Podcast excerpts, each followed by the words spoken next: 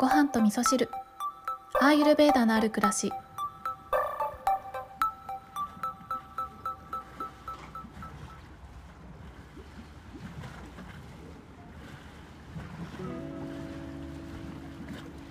こんにちは。土井京子です、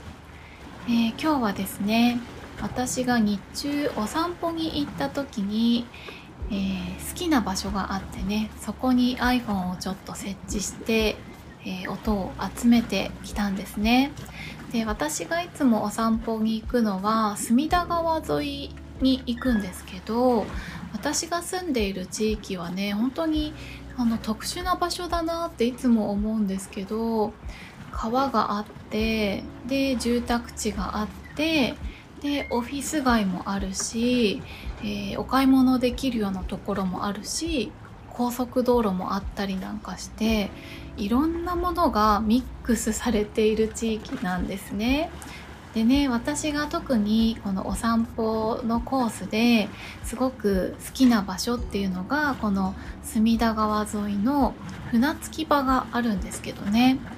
この船着き場の音を聞いてるのがすごいいつも癒されるなと思ってそこの船着き場の何て言うんですかね、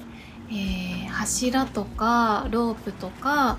鎖がちょっときしむ音だったりとか水がチャポーンってなる音とかなんかそれにいつも癒されていてでその辺りに座ってねちょっとぼーっとしたりとか体を少しね動かすような上半身だけでできるような、えーちょっとしたヨガをやったりとかしてそんな風にね息抜きをしている場所から今日はですね音をお届けさせていただきました。はい、で今日はですね何のお話ししようかなって考えてみたんですけれどもそうですね今日は、えー朝ちょっと遅めに起きたんですよね。で、えー友達が買って置いていったプリンが残っていたのでプリンを食べてで結局お昼お腹が空かなくってお昼ご飯はもうスルーしてでその後夕方の4時半とか5時ぐらいですかねさっき夕ご飯を食べてそしたらね結構食後にねちょっとだるさが来たんですね。で、えーこのだるさっていうのはアーユルベーダーの見方で言うと食後っていうのは体の中が血と水の要素が高まるのでカパのエネルギーが高まることによってだるさとか眠気とかがね来たりしたりあとは、え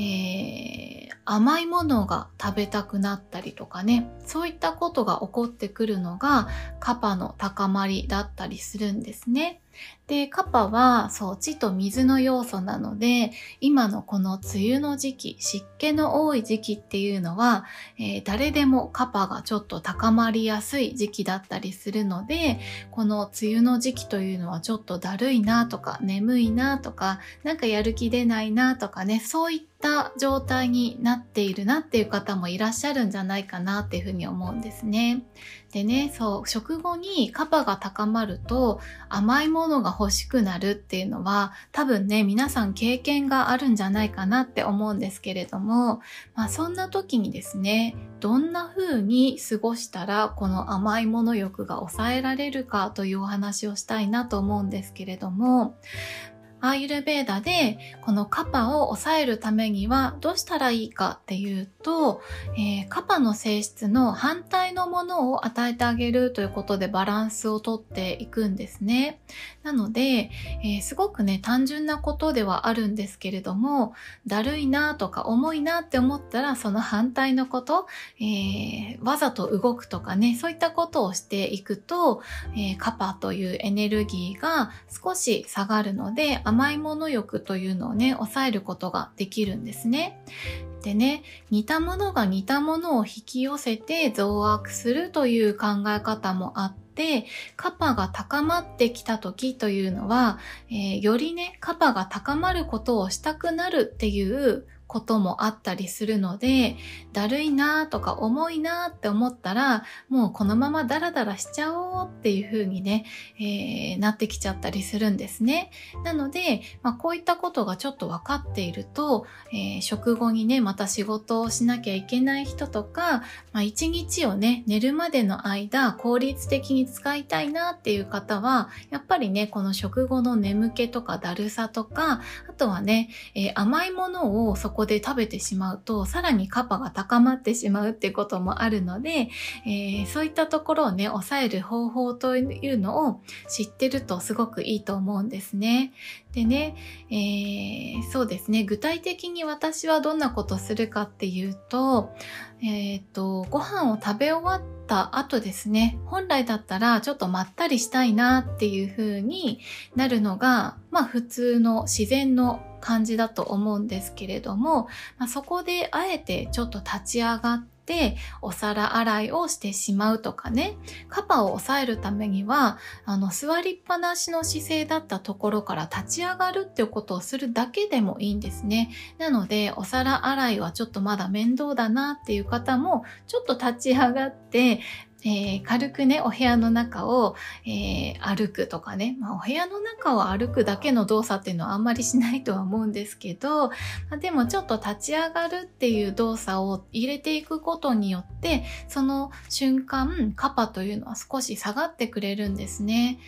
でね、あの、甘いものを食べちゃダメとは私は全然思っていないので、甘いものを食べたかったら食べてもいいと思うんですけど、それを食べたらどうなるかなっていうこともきちんと分かった上で食べるっていうことがいいと思うんですね。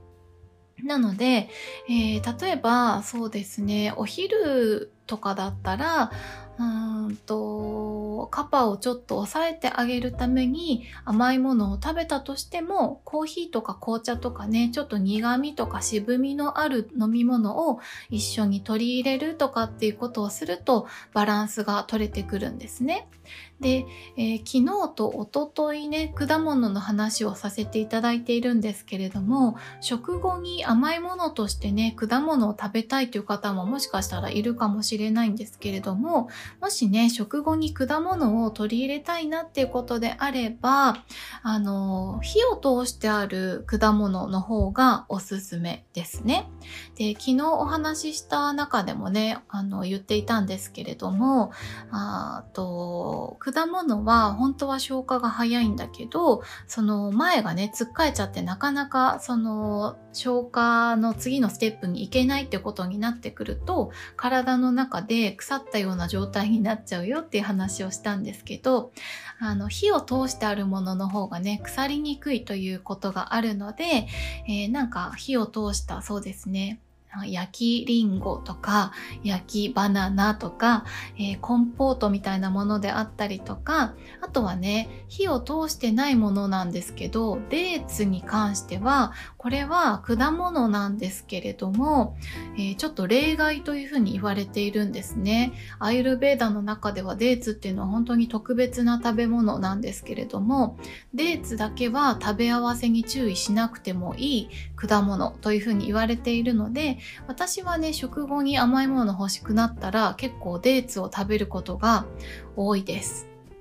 でね、昨日お散歩に行った帰りにですね、あの、たまたま立ち寄った近所のオーガニックショップで買った、えー、レバノンのデーツがあったんですけれども、それがね、すっごく美味しくて、今までね、小島屋さんのキングソロモンデーツ一筋だったんですけど、ちょっとしばらくこのレバノンのデーツにもハマりそうだななんてね、えー、思っていい出会いをしてまいりました。